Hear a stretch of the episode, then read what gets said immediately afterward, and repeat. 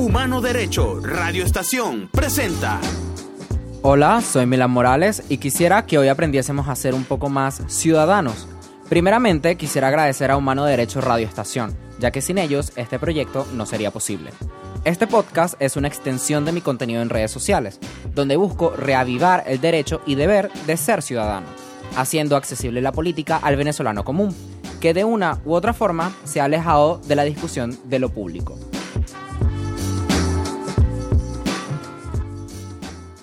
Soy fiel creyente de la participación ciudadana, de la asociación entre pares que buscan un cambio en sus sociedades. Pero la organización ciudadana es complicada de lograr no solo se necesita de un objetivo en común, también se necesita una cohesión entre valores, ideales, educación y hasta cultura. Cultura ciudadana. Los venezolanos deben reaprender cuáles son sus capacidades, tanto en deber como en derecho, porque lo hemos olvidado. Desde 2020 estoy observando kind of reset. La sociedad ya no está esperando a que los partidos políticos la organicen. Tampoco se centran hacia ellos, me atrevería a decir que los estamos dejando de lado. Una de las razones sería el rechazo a la política partidista. Si ya no necesitamos, o mejor dicho, ya no usamos a los partidos para organizarnos, es la misma sociedad por sus necesidades la cual buscará asociarse. Es de allí que el movimiento LGBTQI y feminista esté teniendo bastante auge, o que la juventud esté tratando de crear ruido por sus varios y extensos problemas. Hoy nos acompaña Ana Milagros Parra, politóloga especialista en análisis de riesgo político. También tiene su propio podcast, A Medias, que me encanta por cierto, donde como dicen es un podcast de venezolanos contando Venezuela desde Caracas. Bienvenida. Ay, gracias. Gracias por la invitación. Bueno, bueno. Bueno, estoy muy feliz de tenerte como invitada. No sabes cuánto aprecio tenerte hoy en este episodio. Lo primero es que no te vamos a juzgar por tu spanglish. Yo trato de que no se me salga a veces gracias a tener un guion, pero es divertido recurrir a él. Ana, te quería tener en el podcast porque comparto muchísimas opiniones respecto a la política, no desde ahora, sino desde hace muchísimos años. El perdón que hemos buscado de los partidos, el voto real y no solo por hacerlo, el ser ciudadano y bastante más. Pero ya he hablado bastante. Cuéntanos, ¿cómo estás? ¿Cómo te estás tratando, Eliesa? bueno, estoy feliz de estar aquí, me gusta, me gusta que me inviten y me gusta que tengas la iniciativa de hacerlo. Y Eliesa me está tratando bien por los momentos, porque tuvimos uno, un break de unos como dos semanas, pero ahorita ya empezamos full. Pero la verdad me gusta que, porque muchas cosas que estoy eh, aprendiendo en Eliesa ahorita está relacionado con el tema.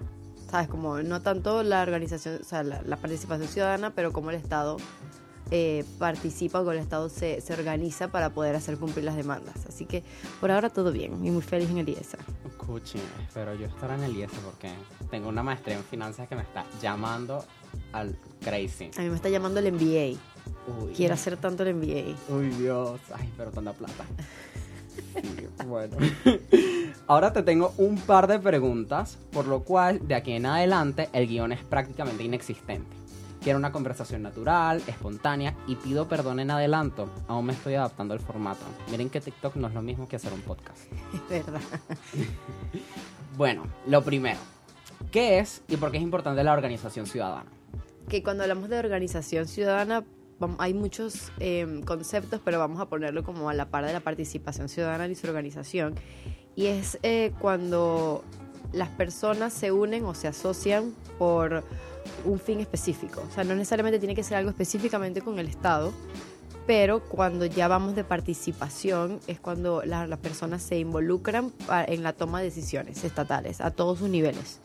Entonces buscan organizarse para hacer cumplir sus demandas y no necesariamente tiene que ser por partidos políticos. O sea, me estabas mencionando ahora que bueno, que los partidos políticos ya no están organizando a las personas, pero hay algo de que los partidos no necesariamente tienen que organizarla, o sea, tienen un papel dentro del sistema político, tienen un papel dentro del Estado, pero muchas veces son las personas que se organizan y lo que hacen los partidos es oír esas demandas y tratarlas de, moverlas o de comunicarlas al Estado.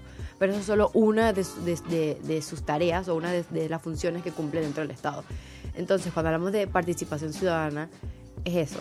Estaban varias personas que ven un problema o tienen un objetivo en común y deciden asociarse y ver cómo ellas se pueden organizar para hacer cumplir esas demandas. O sea, incluso cuando eh, unas personas dicen, mira, aquí nos me está llegando agua en la casa, por ejemplo, y deciden los vecinos hablar y organizarse y de verdad alzar su voz para que algunos los representantes políticos los escuchen, eh, eso es la organización ciudadana. Y hay un concepto que lo estamos viendo todos los venezolanos, que es lo contrario, que es cuando hablamos de abstención y es cuando la gente dice, no hay nada que yo pueda hacer organizándome para que el Estado me escuche, entonces yo simplemente voy a separarme del Estado y voy a hacer como si nunca me estuviese escuchando. Y es apatía a la política, apatía al Estado y simplemente es ellos existiendo, tratando de cumplir sus propias necesidades sin pensar que el Estado va a hacer algo, o una organización política lo va a hacer. Ok, esa parte me llama muchísimo la atención, actually, porque a veces creo que nos acercamos como nosotros mismos para conseguir algo. O sea, como que, mira, el Estado no me para, este, vamos a hacer nosotros algo. O sea, por lo menos ahorita que estoy empezando como en el movimiento LGBTQI+, este, sí es más como que, bueno, el Estado no nos para, vamos a hacer nosotros conversatorios o vamos a hacer nuestras propias ONG y no sé, vamos a organizar closets para personas trans o vamos a buscar ayuda psicológica porque sabemos que el Estado no nos para. O sea, eso está bien en cierto punto, creo yo. Es que eso ya es, eso es una, una respuesta natural porque al final, cuando nos vamos a una definición política, X, tú empiezas el primer trimestre de ciencias políticas y lo primero que te dicen es el humano o sea, el ser humano necesita asociarse con otros, o sea, es algo natural en, eh, desde el ser humano, o sea, tú vas a necesitar asociarte con otras personas que tengan los mismos intereses y podemos hablar así de, asociaciones civiles, o sea, incluso ahorita que estemos todos aquí, nosotros dos estamos hablando con un fin específico, ¿por qué? Porque queremos hablar de un tema, aquí estamos creando una, una asociación de facto, o sea, estamos haciéndolo. Cuando va creciendo, o sea, una persona se crea una estructura, ya es una asociación civil que puede ya regularizarse por medio del Estado porque tiene un objetivo específico. Entonces, cuando se estaba mencionando, por ejemplo, los partidos políticos, ellos tienen un papel dentro del Estado. Pero cuando las personas se organizan y crean sus asociaciones, crean sus ONG o crean, incluso los sindicatos son asociaciones civiles o, cosas de participación ciudadana, cumplen otra función dentro del Estado.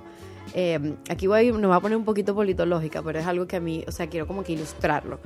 Hay un enfoque que se llama el enfoque sistémico de David Easton. Eso es prácticamente ver el Estado como un sistema.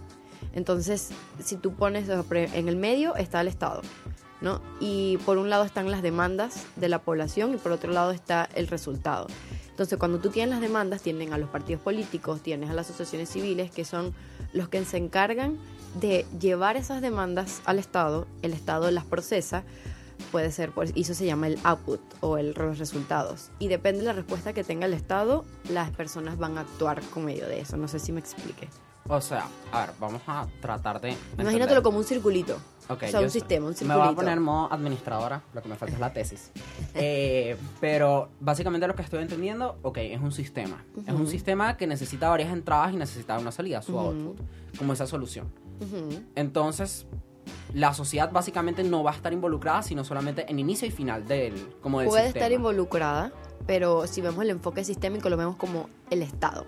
¿Sabes? Como, como el sistema político absorbe demandas, las transforma y las convierte en acciones. Puede ser una política pública, puede ser una declaración, puede ser lo que sea para cumplir esa demanda. Y si esa demanda no se cumple o el Estado no tiene la capacidad o no tiene la voluntad de hacerlo, puede haber protestas, puede haber la, reacción por parte de la, de la sociedad para pedirle al Estado eso. Y si el Estado simplemente no quiere, que usualmente lo que pasa aquí en Venezuela no tiene la voluntad de hacerlo, las personas se asocian ellas mismas para poder cumplir sus necesidades sin pensar que el Estado va a cumplir su función.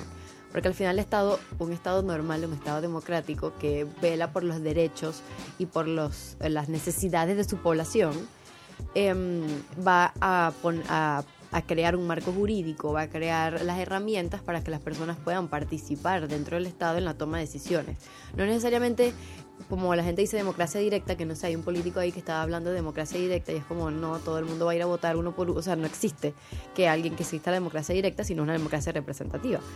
Pero es que las personas puedan, por medio de un representante, por medio de mecanismos institucionales, por medio de organizaciones, sean vistas por parte del Estado y digan, ok, estas son tus demandas, ¿qué hago yo como Estado para crearlo y que tú te sientas no sé, no, no, voy a usar la palabra feliz, pero que sientas que tus demandas fueron cumplidas o que el Estado te está escuchando por lo menos. Claro, yo creo que es más bien que la sociedad civil ha estado viendo como que, bueno, no podemos confiar en el Estado, vamos a sacar, a sacar al Estado del sistema, vamos a formar el nuestro propio. Y es algo muy paralelo y muy extraño, porque a pesar de que nosotros estamos como tomando esas necesidades, tratando de cumplirlas nosotros mismos y tener un resultado, al mismo tiempo tratamos, entre comillas, de como, mira, pero el Estado debe hacer esto, vamos Es que al al final todavía. tú, o sea, por- estás poniendo el ejemplo de la, de la comunidad LGBT y todos los movimientos que están haciendo ahorita. Y eso hace, o sea, mientras más se organicen y mientras más ruido hagan, el Estado va a estar en la obligación de escucharlos. Quizás lo haga de una manera estética y de verdad no cumpla las necesidades, pero cuando hay mucha demanda, por un lado, alguien va dentro del sistema político, va a estar en la necesidad de escucharlo, porque ya está haciendo mucho ruido. Entonces, hace poco creo que el gobierno hizo algo súper estético con respecto a la comunidad, con las personas trans y las cosas de nombre, pero al final fue algo tan fuerte o hicieron tanto ruido que se vio la necesidad de decir, ok, algo, de alguna manera tengo que actuar, ya sea para cumplir tus necesidades o para que te quedes quieto y no me molestes, pero tienen que actuar. Entonces, si te pones a ver, al final se organizan para que el Estado los escuche o para que el Estado haga algún tipo de cambio. Claro, o, O sea, sea, porque es que igual la gente no tiene como que todo el poder absoluto, ¿no? Este, al final uno tiene que recurrir a las estructuras que ya existen. Eh, bueno, para la audiencia, para que más o menos estén en contexto, llevamos como desde el año pasado tratando que se cumple el artículo 146 de la ley de registro civil, que dice que tú te puedes cambiar el nombre por muchas razones y una de ellas es que tu nombre no sea acorde a tu género. Entonces muchas personas trans, sobre todo binarias, que Eso son sale, trans- eso sale. Sí, eso o sea, la sale. ley está. En el artículo no la vi. 146, la reforma la hicieron en el 2005-2006, si no me equivoco. Este, sí, de verdad. Yo no sabía. Por razones de género. O sea, que ya está la ley, lo que hace es que no quieren cumplirla. Exacto. O sea, en que eso lo vi en clase de Edison. Este, que hay como tres formas de validez de ley. Y está la validez formal, la material, que eso es derecho positivo, y está la social, que cumple con todas las formalidades. Está súper vigente, pero no cumple la social. Porque literalmente tú vas con el registrador y el registrador te dice, no, no quiero, y te sacan. Te sacan de las oficinas de registro civil o se ríen en tu cara o te dicen, mira, te faltan papeles, te faltan justificativos, te falta no sé qué. Entonces, por lo menos personas no binarias no van porque es como que, ay, si yo no me hormono ni me hago nada, entonces, ¿para cuál es el punto? Este, y cuando se hicieron las protestas, que fueron como tres personas y se fueron sumando en los días, una semana se quedaron en la Defensoría del Pueblo, en Plaza Morelos, en Bellas Artes. Por una semana se quedaron sin comer, en huelga, ahí, y el Estado dijo como que, bueno, vamos a responder. Y el CNE dijo, ok, vamos a, a escucharlos, vamos a cambiar el, el nombre a 10 personas. Pero, 10 es- pero al final sí se la cambiaron, ¿no? ¿Verdad? No, obvio que no. Y, ajá, este, fueron al CNE, fueron un- bastante gente. Y el CNE dijo, no, vamos a esperar registro civil. Porque se supone que al final eso lo hace registro civil, a pesar de que tú estás en CNE, lo que sea. Yo ni me he registrado. Pero bueno, cositas, detalles. Bueno, no te culpo por no haberte registrado. Ahorita va a haber una campaña para que todo el mundo se registre. Ay, no, a mí me da como igual. Pero hablamos de más tarde porque sí me llama como la atención, ¿sabes? Porque, bueno, y como para terminar el contexto, es que al final todavía se sigue antes de registro, se sigue antes CNE, porque es que no quiere cumplir. Literal, entramos al registro y nos sacan. Bueno, esa es una representación de que el Estado no quiere asumir, o sea, no quiere escuchar las demandas de la población. Porque no les interesa. O sea, no les interesa y no es un objetivo que ellos puedan, o sea, ¿para qué ellos les sirve hacer eso si no cumplen ningún objetivo político para ellos? Y ese es el problema de la falta de institucionalidad. O sea, aquí el gobierno prácticamente es igual al Estado, cosa que no debería ser. O sea, el gobierno es una cosa que va y viene. Entre, si alguien, tuviésemos un, un gobierno normal, un Estado normal, Exacto. el gobierno va y viene y el Estado permanece. Aquí no, aquí prácticamente es lo mismo.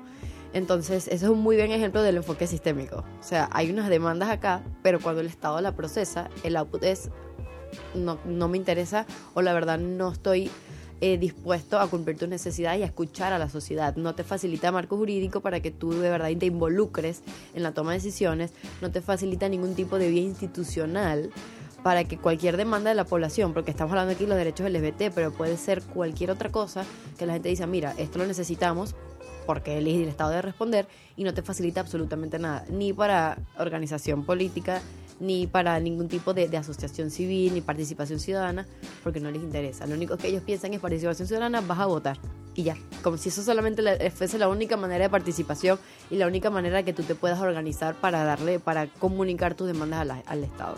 Claro, no, y mencionaste, por lo menos quiero rescatar la parte de los partidos. Yo, yo apenas estoy empezando ciencias políticas. Yo sé algunas cositas, tan brutica no soy. ¿Estás, estás estudiando esta política? Sí. Ay, central, eso. madre, Sí. Ay, futuro colega. Sí, madre, y quiero hacer estudios simultáneos con sociología. Uf, ay, yo también hice eso, pero no terminé sociología. Yo quiero ver, yo estoy terminando administración, pero... Sociología es muy bonita, Ay, pero sí, yo, o sea, me gustó. Yo empecé a estudiarla, estudié tres trimestres y me fui, pero es porque estaba en, Luz, en Maracaibo. Eh, pero sí, o sea, yo quiero hacer estudios simultáneos con sociología porque al principio, o sea, cuando yo metí opciones en la central, era estudios internacionales porque hice MUN, soy munero. Eh, después sociología porque es como que más me apasiona como más cosas increíble, específicas. la sociología es increíble, pero Sí. cuando lo haces con ciencias políticas es, Es, sí, es, es riquísimo. increíble. Entonces no sé si hacer estudios simultáneos o terminar la carrera y hacer un, hacer un máster en sociología política. Creo Puede que esa ser. es la mejor opción. Puede ser, incluso puede hacer un máster, puede hacer diplomados, o sea, la verdad, ahorita hay como muchas opciones en Sí. internet, hay demasiadas opciones para que uno, como, o sea, ciencia política es tan amplio que te deja irte para otros lados. Sí, Exacto. Demasiado, me encanta. Pero bueno, como yendo al punto. este, los partidos, tú los mencionaste como una parte del Estado. O sea, yo, será porque es Venezuela, no sé. Antes sí sentía, obviamente, pacto de puntos fijos, que los partidos estaban insertados en la estructura del Estado. Ujú. Ahora no. Ahora es como PSUP.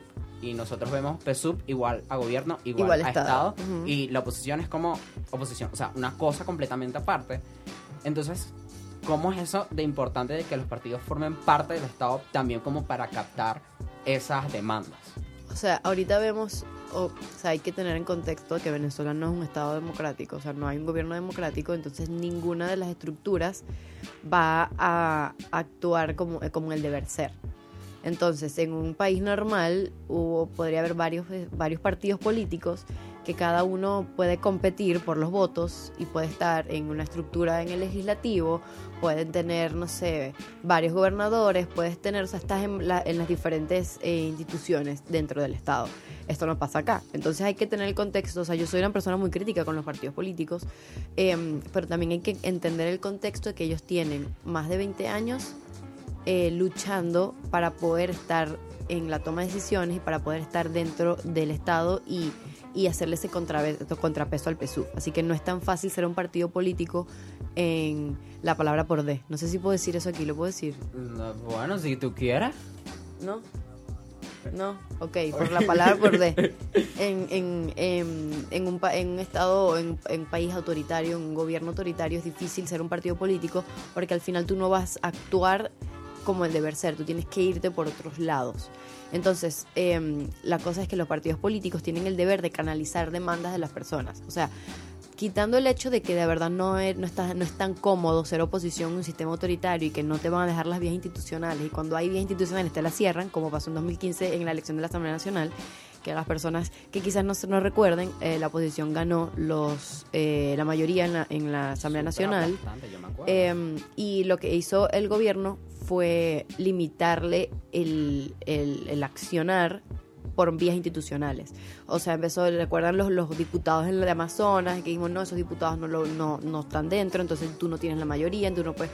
Al final eh, empezaron con muchas cosas por, con- por medio del TCJ, diciendo que estaban en desacato, un montón de cosas, entonces no las dejaron actuar por vías institucionales. Y eso hay que tenerlo muy presente. Pero entonces, un partido político, estando en autoritarismo o no, no tienes el deber de escuchar a la ciudadanía y canalizar sus demandas. O sea, escuchar a las personas qué es lo que quieren o para que ellos tengan simpatía que tú eres tu representante. Y eso es algo que ya, ya no está pasando en Venezuela.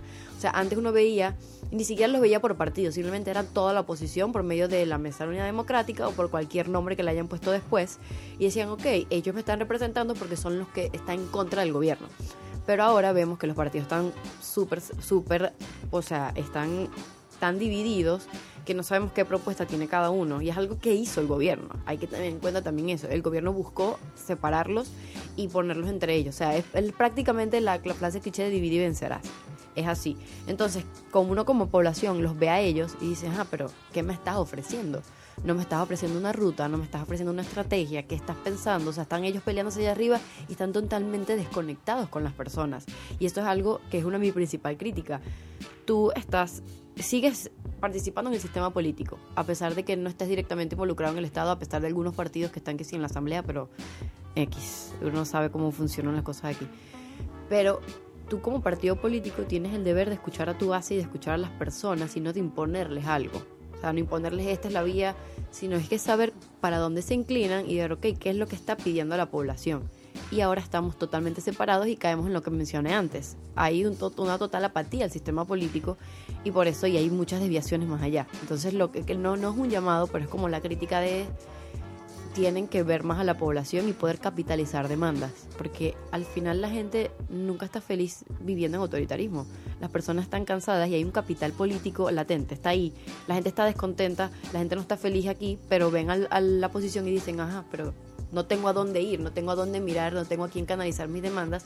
Y eso lleva a que personas busquen organizarse por otro lado, busquen y, quieran ni siquiera quieran intervención de los partidos, dicen que yo me estoy organizando, pero no quiero tener nada que ver con lo político y no quiero nada que ver con los partidos políticos porque uno puedo tener este, o sea, algún tipo de represalia de mi parte o yo sé que lo que vas a hacer es viciar mi organización porque no confío en ti y hay falta de confianza y lo que tienen que hacer los partidos es buscar la confianza. Claro, o sea, este, por lo menos ahorita que estoy recordando, ayer me invitaron a la, residen- la residencia de la encargada de negocios de Reino Unido y teníamos un invitado este, británico, ¿no? Y él decía que como que estas causas sociales a veces es bueno separarnos como de los partidos, como desligarnos totalmente.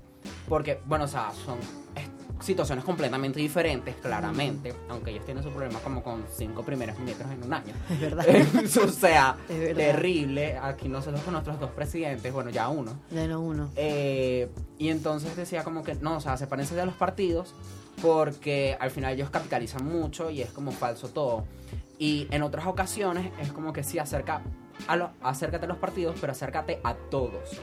Como que para que ellos traten por lo menos de competir por tus votos, ¿sabes? Como Mm. para que traten de canalizarlo.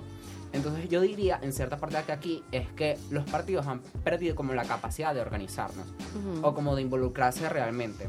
Por lo menos hay algo, yo me quedé sorprendido con Capriles. Yo no sabía ni siquiera que era de Primera Justicia. ¿No sabías que era de PJ? No, no sabía. Yo me acuerdo de la mud, la manito, este, abajo a la ¿Pero ¿Cuántos izquierda. años tenéis vos? 20. Ah, yo soy una. nena. Yo, yo Baby. me acuerdo. mira, Baby. cuando eso las elecciones de Capriles, eso fue 2013, ¿no?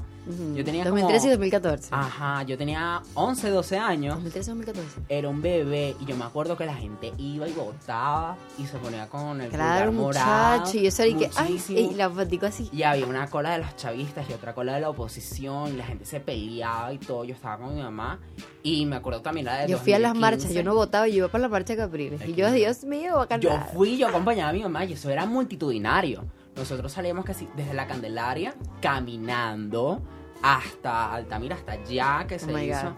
Fue demasiado, iba mucha gente y la gente se acompañaba y era como que la gente de la comunidad, porque en ese momento estábamos como más cohesionados. Era cohesionado porque algo que es importante, que cada vez que la oposición está unida y la oposición tiene un mensaje claro y, pues, y, y ese mensaje transmite una estrategia y están unidos todos en el mismo mensaje, la población se une, la población vuelve a confiar en ellos y existe eh, como un momento de presión grande hacia el gobierno. Siempre ha pasado. o sea, Siempre ha pasado, pero cuando están así como uno por uno, hablando y nadie sabe quién es el que está proponiendo, están peleando entre ellos, la gente que, ah, ¿sabes? Como que, ¿qué estás haciendo? Sí, es muy raro. O sea, yo no sabía, saco lo de Capriles eh, primero justicia porque dijo como que, no, yo creo en gay rights, Yo lo matrimonio escuché. igualitario. Y yo me quedé, wow, de primero justicia, los del.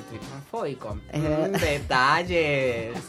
y después, ¿sabes qué? Admiro mucho lo que está haciendo este Voluntad Popular. No creo que sea Voluntad Popular, la verdad. Yo creo que es Miguel Pizarro nada más. Ok. Él solito porque está haciendo como muchos lives, muchos conversatorios Tengo rato sin saber de Pizarro. con ahí están más o menos con Tamara Adrián y con Gendry Velázquez Ok. y están haciendo que sí conversatorios sobre la comunidad los derechos Y eso me parece cool. O sea, algo que yo me acuerdo que vayan a ver mi podcast, que hablamos un episodio de eso, que fue de la marcha que hicieron el año pasado, que yo fui. Y algo que me llamó la atención es que, a pesar de que tú.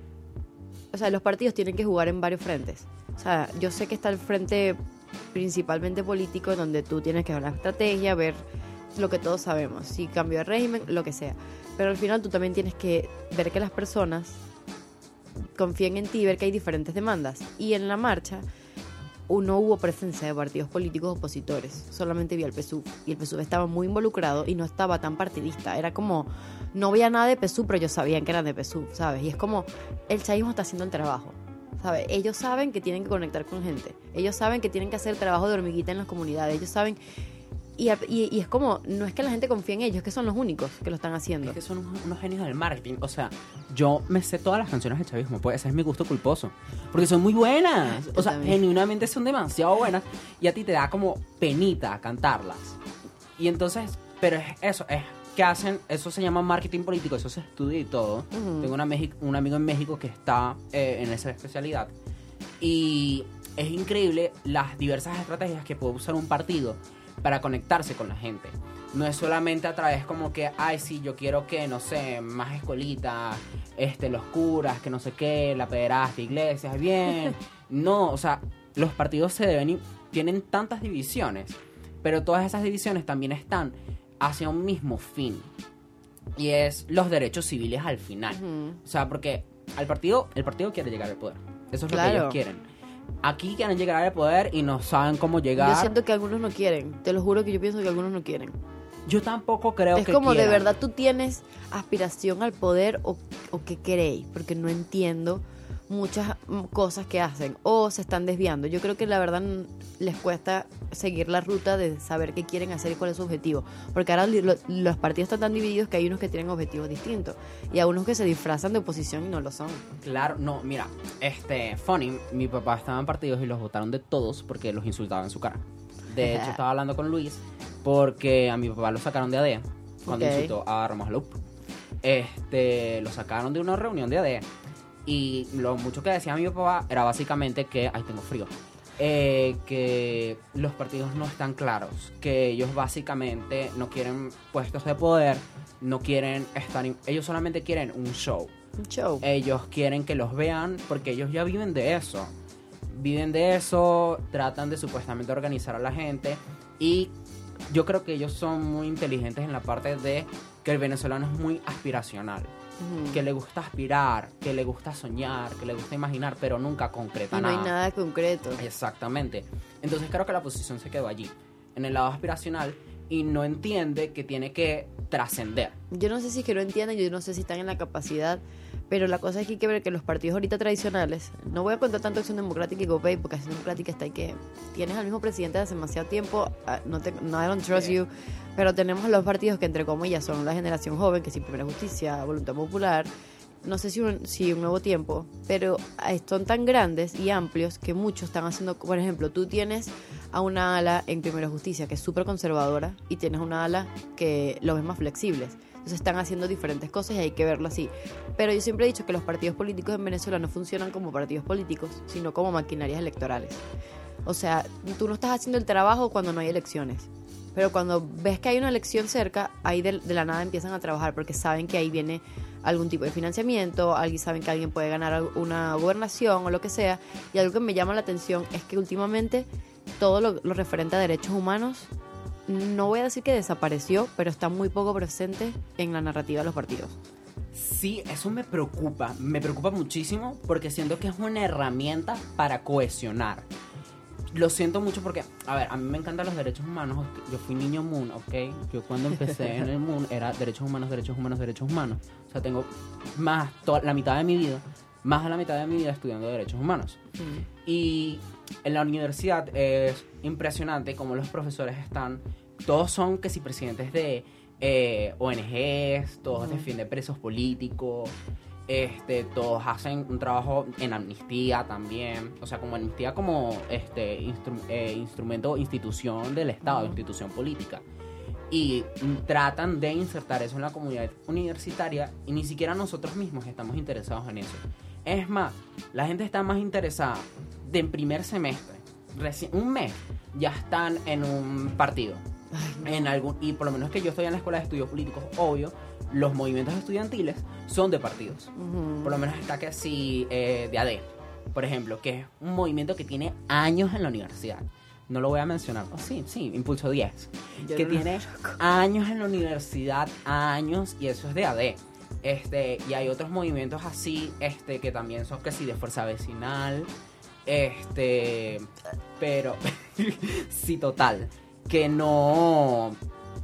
in- ¿Esta no- fuerza vecinal en las universidades ahora? Sí, en la universidad. Qué eso peligroso. Es como una cucaracha, dominemos el mundo.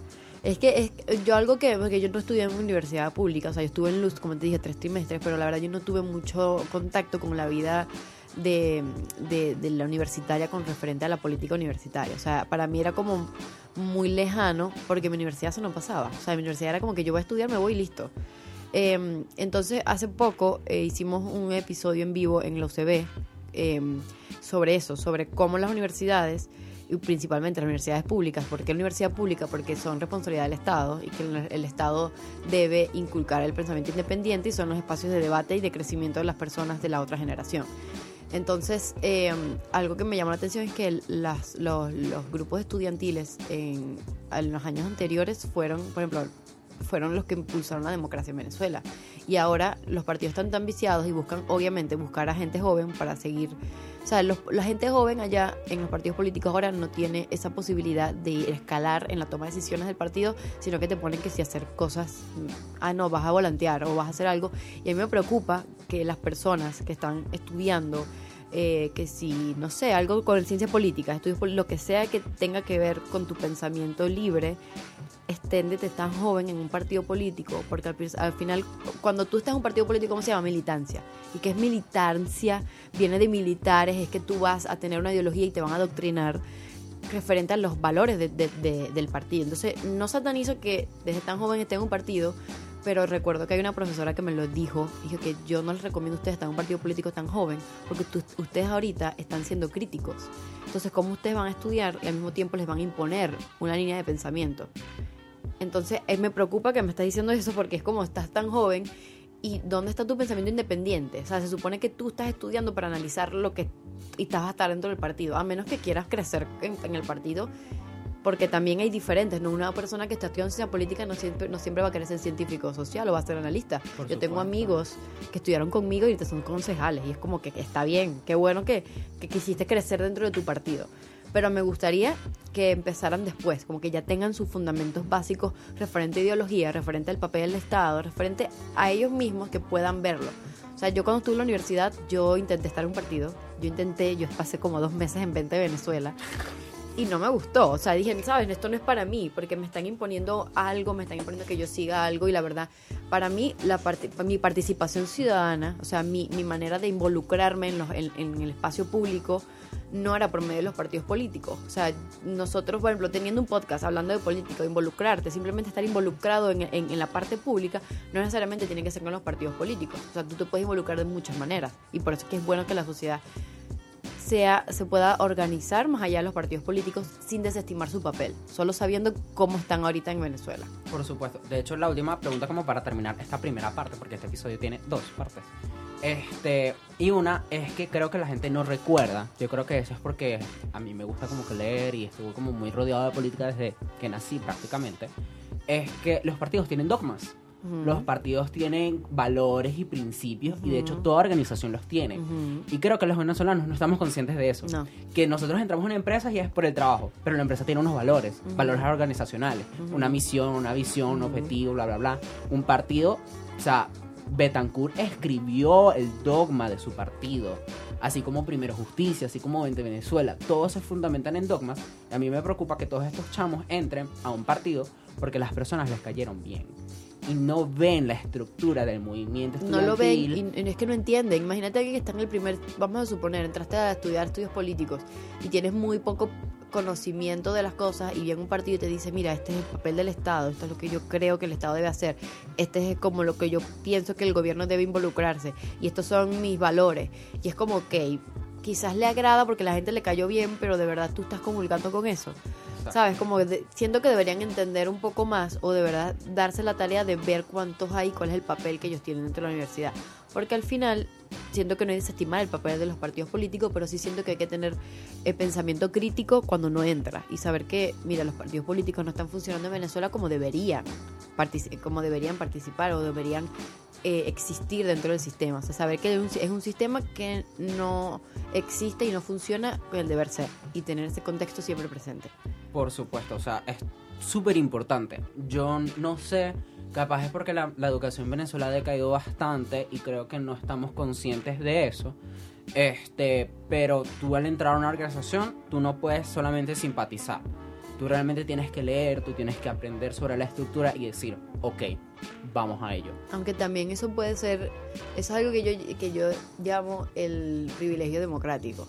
Que la gente que está, cuando está en democracia, ellos de verdad se pueden dar el lujo de no estar pendiente de política o simplemente existir en las organizaciones políticas y se pueden salir. Y yo siento que eso puede ser también parte de un privilegio democrático cuando no estás en democracia. O sea, decir, cómo yo quiero participar o cómo yo hago para, parte- para pertenecer en este país cuando el espacio público y el espacio de participación está tan cerrado y está, y está- y es peligroso, porque aparte es peligroso. Entonces, yo siempre digo, vean más allá, pero no sé si culparlos. O sea, yo creo que también es como em, el resultado de las circunstancias. Pero, pero al mismo tiempo me preocupa que los partidos políticos no siquiera tengan una identidad que puedan comunicar. O sea, tú me preguntas a mí, yo sé que la mayoría de los partidos de Venezuela, por no decir todos, son como izquierda, centro izquierda. Pero ellos no se identifican de esa manera. Tú no vas a Primero Justicia y ellos te van a decir que son centro izquierda. Tú no vas a ir a Voluntad Popular y vas a saber que son centro izquierda. Tú vas a 20 Venezuela y tú sabes que se mueve un poquito a la derecha, pero son centro derecha. O sea, sabes, como que no estás ubicado en el espectro político, porque los partidos políticos, desde el inicio del chavismo, solamente se enfocaron en ser oposición y en unirse todos a ser oposición del chavismo, pero su identidad se fue en el camino. Sí, yo, ahí, antes de pasar a la segunda parte, como hacer un pequeño comentario, es que en Venezuela nosotros no conocemos la derecha desde Marcos Pérez. Nosotros no sabemos qué derecha. Y Marcos Pérez es dudosamente de derecha también. Entonces, conchale, no, cuando vamos a un partido es como que "Mm, esto se acercará a lo, a lo- a lo que yo quiero. Porque hay muchas personas, yo creo que ahorita en la juventud, nos estamos echando un pelo para la derecha.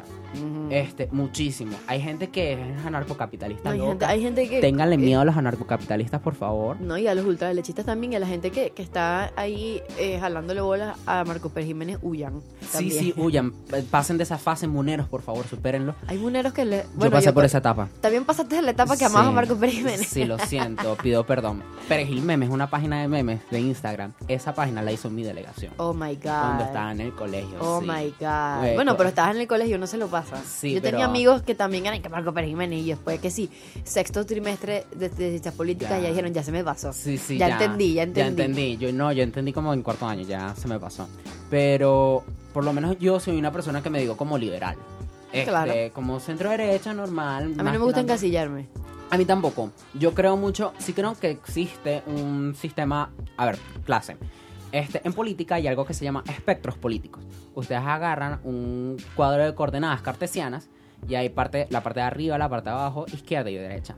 Eso es el modelo de Nolan, que es un modelo Mm. super plano. Y lo pueden buscar en 2D. internet y pueden li- literal responder preguntas y te ponen dónde estás. Exactamente. ¿Qué es lo que pasa? Que eso está súper desactualizado. Sí. Porque tú decir derecha, izquierda, conservador o liberal no es un solo punto. Es social, es económico, es artístico, cultural, eh, tantas cosas que tú no puedes decir soy esto porque no sirve. O sea, no, no en todos lados. O sea, porque incluso yo puedo decir, yo soy derecha aquí, pero tú te vas a Estados Unidos y derecha aquí en Venezuela es izquierda. O sea, Exacto. exacto. O sea, los demócratas en Estados Unidos, si vienen para acá son derecha. Pero allá, allá dicen que son izquierda porque tienes a los más conservadores que son los republicanos. O sea, los espectros políticos o, o es, es una manera para tú ubicarte dentro de tus pensamientos, pero no es encasillarte y yo soy derecha full. O sea, yo siento que tenemos que estar más abiertos porque depende de dónde tú lo vas a aplicar ese conocimiento. O sea, es decir, es, es saber dónde estás ubicado. Y no necesariamente todo el mundo lo tiene que saber, porque hay mucha gente que dice, ay, no me importa. Pero si a alguno le importa, puede buscar en internet. Hay otro, no recuerdo ahora, que es como un diamante, es más de un diamante. Tienen como varias aristas y te ubica de otra manera que no es el de Nolan. Pero pueden utilizarlo para el principio. Igual yo recomiendo que no lo hagan, simplemente busquen qué les gusta, qué no les gusta Y ya. listo. Ahora bien, pasamos al espacio publicitario para ir a la segunda parte. Pero ahora un espacio publicitario. Además de este podcast, puedes encontrar más de mi contenido en TikTok, Instagram y Twitter. Solo búscame como arroba wokemilan en todas las redes sociales. Estaré hablando de política, ciudadanía y activismo. Tal vez, algunas veces, estaré hablando de mis propias experiencias de vida con las cuales te puedas sentir representado. Podrás escucharme cada jueves a las 3 de la tarde, hora Caracas, Venezuela, a través de Apple Podcast, Google Podcast, Spotify y YouTube. Ahora volvemos con el episodio.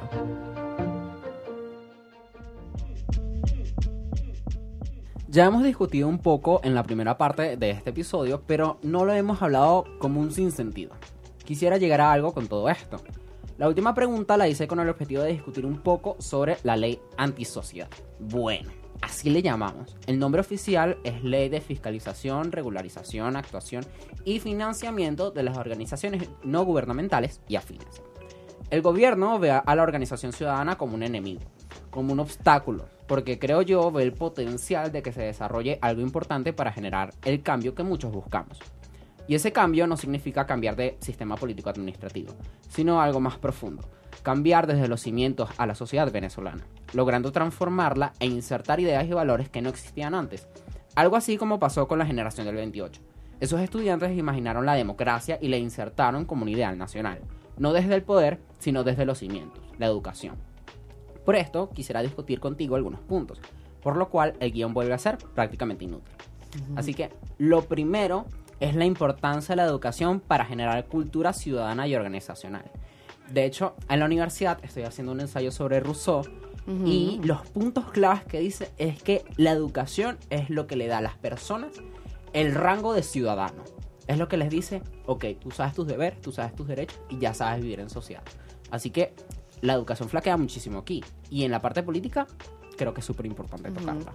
O sea, cuando hablamos de la palabra cultura, o sea, me gusta recatar la palabra cultura, porque cuando tú eh, piensas en la definición de cultura, siempre es, la, es el conjunto de actitudes, de pensamientos, de valores, de sentimientos y de percepción que tú tienes que se convierten en comportamiento. Entonces, cuando hablamos de cultura ciudadana, hablamos de que ser ciudadano, tienes derechos, tienes deberes, em, y al final es saber que tu actuación tiene repercusión en el otro y que cada vez que tú actúas es eh, con el fin de que puedas vivir en armonía con el resto y que el resto pueda vivir en armonía con, con tuyo, con, contigo mismo, ¿no? Entonces, eh, cuando hablamos de la educación, vemos que los regímenes autoritarios siempre van mucho a la parte cultural, a la parte subjetiva y en la parte de educación para ir implementando sus nuevos ideales, sus nuevos eh, valores y su nueva percepción de la realidad a las personas. Entonces, que ellos no puedan ir, no puedan ver más allá, o que lo que ellos puedan ver, o lo que ellos perciben de su realidad y su participación, que al final se va a convertir en cultura y al final terminan siendo eh, comportamiento, y cuando tú actúas en tu realidad, tú tienes impacto directo con el sistema político, ¿no?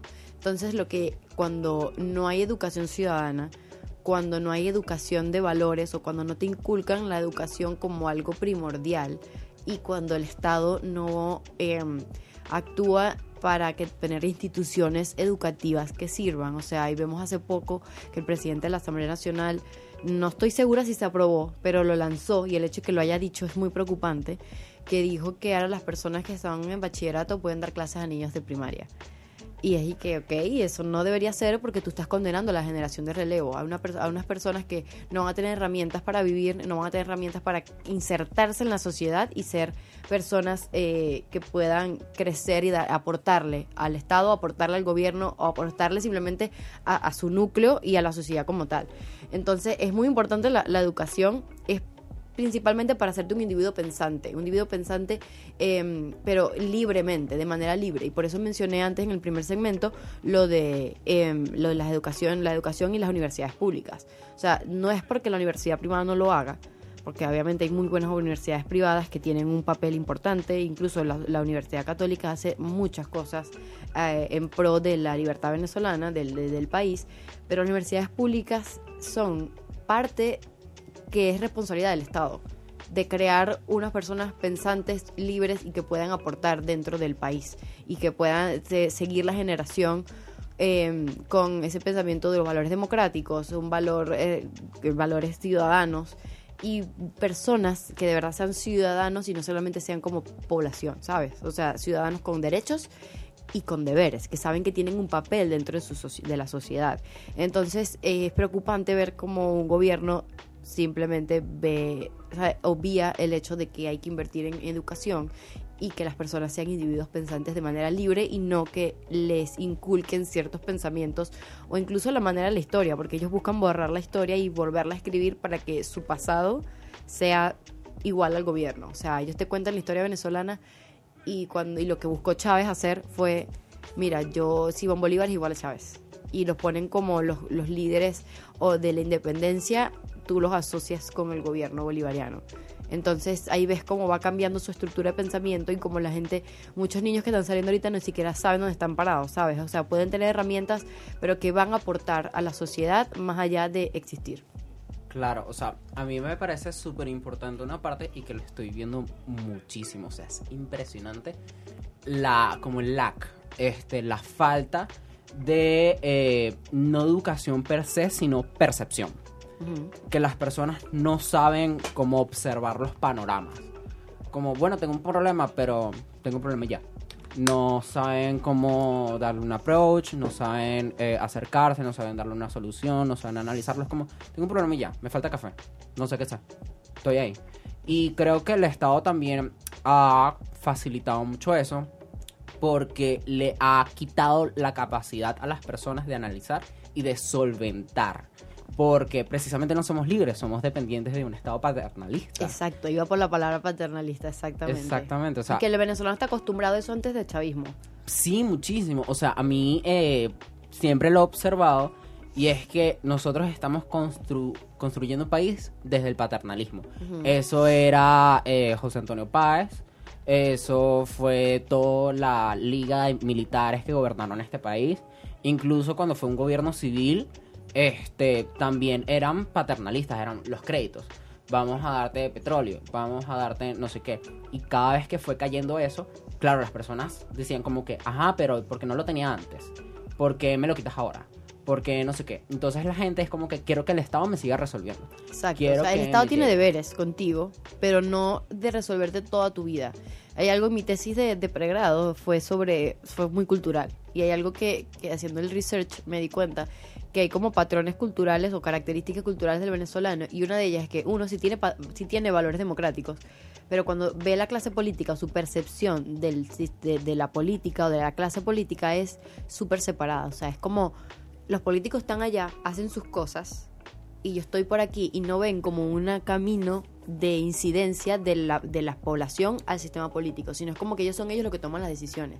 Y de alguna u otra manera los ven como, eh, como otros seres, ¿sabes? Como no los ven como eh, funcionarios públicos que te deben rendir cuentas. Claro, de hecho voy a hacer, porque esto es como una teoría mía que yo tengo desde hace años, este, precisamente porque lo tuve más de, más de cerca. Yo creo que Chávez llegó al poder, este, porque él quería darle lo que las ciudades centrales tenían al resto del país. Por ejemplo, mi, mi familia, parte materna, mi mamá es de Apure.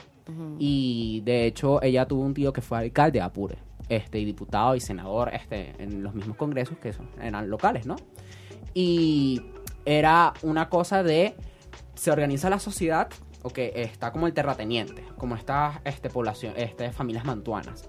Llega el alcalde, llegan los otros que son las mismas cabezas de familia, ponte son tres personas. Uno maneja la educación, otro la parte política y otro la parte de salud, por ejemplo. Entonces estaba este tío de mi mamá, que era como el alcalde, y les decía, ¿qué necesitas tú? ¿Qué necesitas tú? ¿Qué necesitas tú? Medio lo conseguía y era él directo con ellos, y luego es que el alcalde iba con el Estado. Pero el Estado no tenía una relación directa con la población. Y Chávez llegó al poder precisamente porque es como que quítalo al alcalde, ya no va a haber intermediario, ya población, dime qué necesitas y yo te lo voy a Que al dar. final eso no tiene sentido. No, no tiene O sea, absolutamente no nada tiene de sentido. Tú necesitas personas que te representen. Por eso se llama democracia representativa. O sea, tiene que haber escalas. Tú no puedes llegar de una vez pensando que el Poder Ejecutivo, entendiendo que solamente, o sea, entendiendo el Poder Ejecutivo en este momento como presidente, y que tú vas a hablar y que él te va a escuchar. O sea, no tiene sentido. No, hay- no, es- no es posible que una sola persona sepa lo que todo el país necesita. ¿Sabes? Por eso es muy importante tener una república federal, que los estados tengan independencia y que no te, todo te está- esté tan centralizado, porque al final le estás dando mucho poder a una sola persona o a un solo puesto de, de- de- dentro del gobierno. Claro. O sea, yo creo mucho en los modelos federales, creo que son muy... y los países pequeños. Siento que su, capa- su capacidad de organización y representación funciona muy, muy bien. Y Venezuela tiene el potencial de eso, solamente que nunca como que lo hemos explotado. Nos gusta demasiado el centralismo. Nos gusta no eh, un autócrata, nos gusta un caudillo. Nos gusta un caudillo, pero sabes que yo siempre he pensado de que no me gusta hablar de que hay Venezuela, es como sabes, como, como condenar a la población a eso, sino porque siempre hay razones por las que la población tiene esa cultura política que no es positiva, o sea, la gente ama un caudillo, la gente ama a un a un gobernante que interfiera en tus relaciones interpersonales y lo tenga bajo control, ¿sabes? Como entre comillas control. Por eso la gente ve a Pérez Jiménez como algo increíble, a pesar de que al final fue una dictadura, y quiere que alguien le maneje sus cosas, pero eso mismo quita individualidad y quita libertad dentro de las personas. Entonces yo siento que si en algún momento llegamos a otro gobierno, ese gobierno debería impulsar el individuo más allá que la masa, ¿sabes? O sea, el individuo que tenga responsabilidades sin quitar el papel del Estado. Y tiene que ser muy paulatino porque al final el venezolano está acostumbrado de que el Estado está ahí, está en todos lados y que te resuelva todo. Y tenemos la variable petróleo. O sea, podemos hablar aquí mil años de por qué el Estado venezolano es tan grande o por qué la gente está acostumbrada a eso. Pero siento que siempre puede haber un cambio cuando tú le das capacidad de elegir a las personas y que saben que ellos tienen incidencia a eso. Yo creo que el venezolano tiene- tiene que aprender a ser libre. Sí. No sabemos qué es ser libre. Conocimos la democracia por un momento, más o menos. Y era una de- democracia churuleca. Sí. Fue democracia, así que bueno. Yo siento que... Fue un logro. Ricardo dice algo que se me quedó, que dijo que la, que la peor de las democracias es mejor que... el- es- es- siempre es preferible que la mejor de las dictaduras. Por supuesto. Y había un indicio, solamente que no se terminó de asentar. Sabemos por qué. Este, este episodio no es de esto, lo podemos hablar en otra ocasión. Pero el venezolano tiene que aprender a ser libre. Porque nosotros, además, es extraño porque antes el Estado fomentaba muchísimo la educación. O sea, por lo menos, este, ok, el privilegio de antes, pero las personas podían superarse. Ya no era necesario acudir a una iglesia y ser cura para que te mandaran a, no sé, a Hong Kong, por ejemplo, o a Estados Unidos, o a no sé qué, o a Caracas. Sino que las personas podían ir por Fundación Gran Mariscal de Ayacucho, que era tremenda beca en esos momentos. Las becas de la Universidad Central eran tremendas becas. Eh, o sea, no era como que hay comer y pasaje, o pasaje nada más, o por lo menos ahora es un pasaje, no mitad de un pasaje. Este, pero en ese momento las personas podían irse del país, estudiar, vivir de la beca y no tener que trabajar en sí, sino que sus trabajos eran el máster, el doctorado, que eran, te pagaban por tu investigación. Y eso se fomentaba mucho, pero al final la educación aquí es muy de conocimiento y no cultural Ujú. creo que cuando y, y eso flaquea muchísimo porque hasta en la misma parte política yo amo a Arturo Slar Pietri yo lo amo amo a ese señor es como quiero ser tú porque él decía mucho que las personas tienen que aprender a tener cultura que tenemos que salir de una cultura petrolera paternalista tenemos que dejar no solamente la educación de conocimiento como que, ay sí, el petróleo nos da plata, y entender por qué el petróleo nos da plata y por qué no queremos salir de él, Ujú. por qué no buscamos otras cosas. Eso es educación, no es como, ay, ir a una universidad, no. Este es realmente analizar lo que tienes. Y el Estado ve eso como una amenaza. Siempre lo ve como una amenaza porque es darle poder a las personas. Darle poder a las personas y es quitarle capacidad a ellos de controlar. Por supuesto. Yo creo que el venezolano no sabe tener poder. Porque nosotros vimos el poder como, ay, votar y ya. Este, ese es nuestro valor democrático. El votismo, como en su episodio pasado. De a medias. Escúchenlo. Escúchenlo, Eh, escúchenlo. Pero, y no conocemos más nada ya. Y por lo menos, yo lo estaba discutiendo en clase en la universidad, que la ciudadanía, la población, los venezolanos tienen demasiados mecanismos para ejercer poder. Incluso, este, cuando se presenta el presupuesto nacional, que ahora se llama Plan de la Patria, asco, Mm, eso se llama presupuesto nacional y las personas pueden agarrar y decir, no me gusta este presupuesto. Tú vas como una persona normal y dices, quiero hacer una reforma ante tal artículo, tal punto del presupuesto. Y la asamblea te lo tiene que recibir. Y la asamblea lo tiene que discutir. Y se hace una asamblea, se llama a la población y que, mira, a ustedes les gusta, no les gusta. Por eso se hace una rendición de cuentas pública. Y es una de las mayores incidencias, no solamente es votar, también tienes referéndum, tienes Hay muchas cosas y la, la gente solamente ve que el voto es la única manera de participación. Obviamente, cuando tienes un Estado o que no te facilita las vías institucionales y no tienes ningún tipo de manera de tú actuar institucionalmente, la gente piensa que solamente es el voto. Pero hay muchas más cosas y que cuando tú votas, no neces- en, en este tipo de gobierno, no necesariamente estás eligiendo. ¿Sabes? Como que hay que ver el contexto en el que está votando. Es que está bien, votar es un derecho y no voy a criticar nunca a nadie que decide votar, pero saber para qué está utilizando el voto. Yo creo que vamos a votar para transformar, transformar valores esencialmente. No es como que, ay, yo no creo en eso, ay, votar por el menos malo. Eso es horrible, asco, no lo Eso hagan. es voto castigo. Sí, no, no, no hagan eso. O sea, yo creo mucho en el poder de la abstención. Este, que si todos nos registramos en el CNE, a que yo no estoy inscrito, bueno, bueno, tengo mis razones. Es que tú puedes abstenerte y eso significa algo. Eso significa la clase política no me gusta. Cambien esas opciones. Hagan algo. Y la misma población también, no solamente como abstenerse y ya. No es como se abstiene y dice, me abstuve por esto, por esto, por esto. Ujú. Las personas tienen que salir y decirlo. Y creo que también una falta de eso, de que las personas ya ni siquiera se están involucrando como en la parte de, de educación, de transformación de valores, de que se quedan como que hay el conservador. Esos son los valores del conservador. Este, ay, los maricos son malos. Ay, que, este, democracia, vamos a votar. Esos es todos los valores que conocemos. No conocemos más. Y creo que eso también afecta mucho con el sentido de pertenencia. Ujú. Ahorita hay un auge, porque yo hasta me defino a sí mismo, como outsiders Ok. vemos, y creo que el venezolano en general es muy así. Nosotros vemos Venezuela desde afuera y vemos al mundo desde Venezuela. Ujú. Este, todo es outsider. O sea, nosotros somos venecos cuando nos conviene, cuando no, bueno, no. Exacto, y cuando la gente dice, ay, es que el venezolano, ¿qué tal? Y es como, ¿y tú de qué dónde eres? O sea, ¿por qué te excluyes cuando es algo malo? ¿Y por qué te incluyes cuando es algo bueno sobre Venezuela? ¿Sabes? Como, y yo entiendo, porque cuando hay un país que hay personas que le ha hecho mucho daño, yo creo que a todo el mundo tiene una herida de, que, de vivir en Venezuela, yo entiendo que tu sentido de pertenencia no se sienta tanto. O hay personas que no quieren estar vinculadas con Venezuela y yo las respeto a pesar de que no las comparto, porque siento que mi manera de ver a Venezuela es, ok, tengo una herida y como y me da más sentido de pertenencia, porque recuerdo a la Venezuela que es, que fue y que puede ser y no la Venezuela que es ahorita. O sea, a mí me gusta pensar que Venezuela y nosotros no somos estos últimos 25 años. O sea, Claro. no nos representa. Pero también es chimbo porque es como, ay, nos unimos por, o el sentido de pertenencia es por la herida. Y no debería ser así. Yo creo que la unidad, y no solamente como, ay, porque tenemos el Santo Ángel o los tepuyes. No, es como que, mira, el venezolano tiene cierta actitud. Es amable, es cálido. Eso es un sentido de pertenencia. Es, por lo menos el episodio en los murales, que es como que la organización que tienen las propias comunidades. Yo creo que eso es el sentido de pertenencia. El unirse con los demás. Y no hacemos eso. O sea, yo por lo menos en mi caso, y lo digo muchísimo en TikTok, de que me siento muy outsider porque a mí me criaron así. Yo no sé dichos típicos. Yo soy un caraqueño sin cultura. Yo no sé nada. O sea, tú me preguntas un dicho, no entiendo. Un plato típico, chigüire. Eso es lo que yo sé. Yo comía chigüire, sí, el com- chigüire se come. Sí, porque No, yo mi comía mamá- empanada de chigüire. Mi mamá era del llano. Yo comía empanada de chigüire. Rico. Pero no quiero comerme los chigüiritos. No, chigüire Ya no rico. quiero comérmelo. Eh, los más lindos son los que más sufren. Stop, no.